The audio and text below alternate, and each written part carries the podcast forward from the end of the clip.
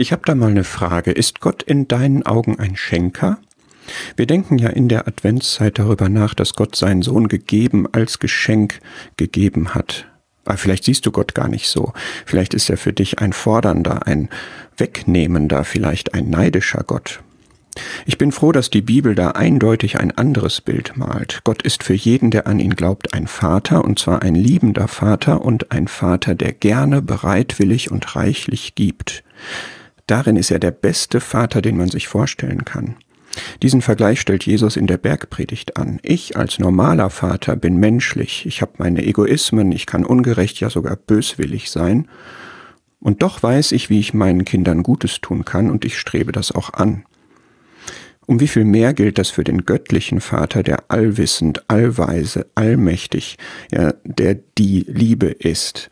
Er wird Gutes geben, wird hier gesagt. Er wird Gutes geben und der Herr fügt hinzu denen, die ihn bitten.